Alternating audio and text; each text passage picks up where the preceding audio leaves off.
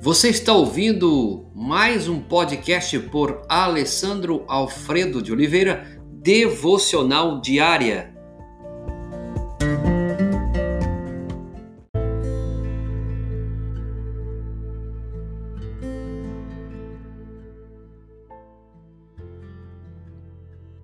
Mundo sem esperança. O exemplo cheio de esperança nesses dias e nesse tempo é algo que traz um grande contraste e também um grande desafio.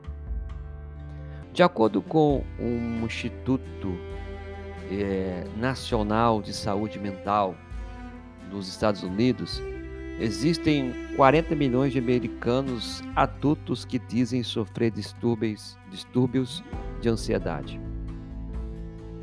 Também a Fundação Americana de Prevenção do Suicídio acrescenta que aproximadamente 19 milhões de americanos foram diagnosticados com depressão clínica e que a cada dia mais de 100 tiram a própria vida cometendo suicídio. A décima maior causa de morte nos Estados Unidos. Essa informação é de 2012, bem antigo. Mas eu quero trazer o retrato para você ver há tempos atrás e como nós estamos hoje. O número incontrolável e também incontável de outros sofrem diariamente com apreensão e desânimo. Os passageiros de companhias aéreas preocupam-se com a segurança de seu voo. Pessoas de luto sofrem desesperadamente com a perda de seus queridos, um pai, uma mãe, um irmão, um primo. Pacientes também, nesse exato momento, que estão agonizando diante dos perigos mortais de sua condição médica, pós-cirurgia, uma infecção, um câncer terminal, um acidente e outras coisas mais. Pessoas de negócios também temem o cenário econômico, perder os bens, perder o patrimônio, a empresa que levou 50, 60, mais anos para se construir. Universitários ficam ainda amedrontados perante a incerteza de alcançar as suas metas na carreira profissional. Veja que diariamente há uma apreensão, há um desânimo no nosso contexto. Não é à toa que estresse, preocupação, depressão e culpa sejam tão dominantes nessa cultura norte-americana a qual a pesquisa cita, mas também que não é diferente da nossa cultura também nesses dias. O tempo está passando, a vida é curta e as pessoas estão procurando um lugar seguro e inabalável para depositar a sua confiança. Quem sabe você que está me ouvindo esteja nessa situação. É claro que o consenso pós-moderno afirma que tal lugar não existe. Ouvimos dizer que a esperança é relativa, como todas as outras coisas.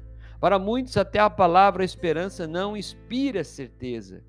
Espero ganhar na Mega Sena, espero ganhar na loteria, espero que chova amanhã, espero que eu consiga alcançar a minha meta, são os comentários que inundam a conversa diária, demonstrando quão caprichosos e vãos são os nossos desejos humanistas, egoístas e pecadores.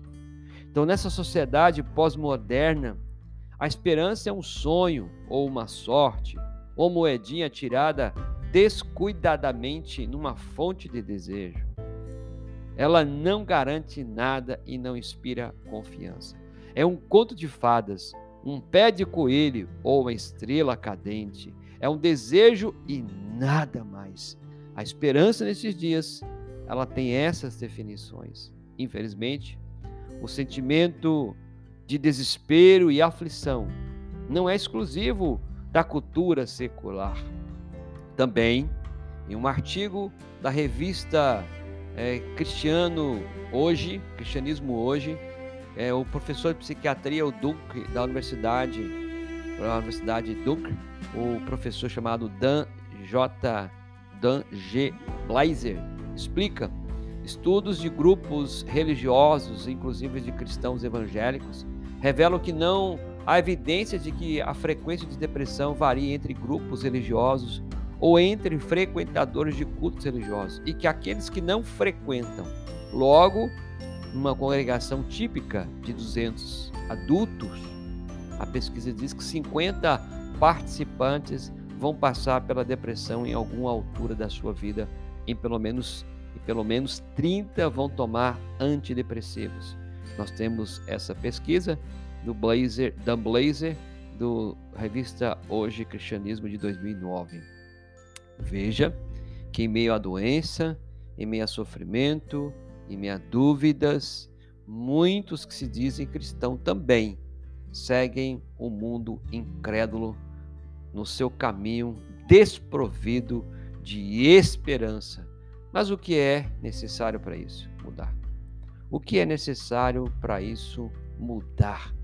Gostaria de chamar a sua atenção para a próxima mensagem. Senhor, obrigado porque o Senhor é um Deus que pode mudar a nossa circunstância. Sabemos que estamos vivendo num mundo sem esperança. Porque a esperança, Senhor, está pautada em benefícios, em felicidades passageiras.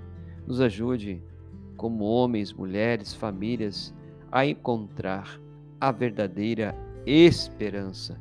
É a nossa oração em nome de Jesus. Amém.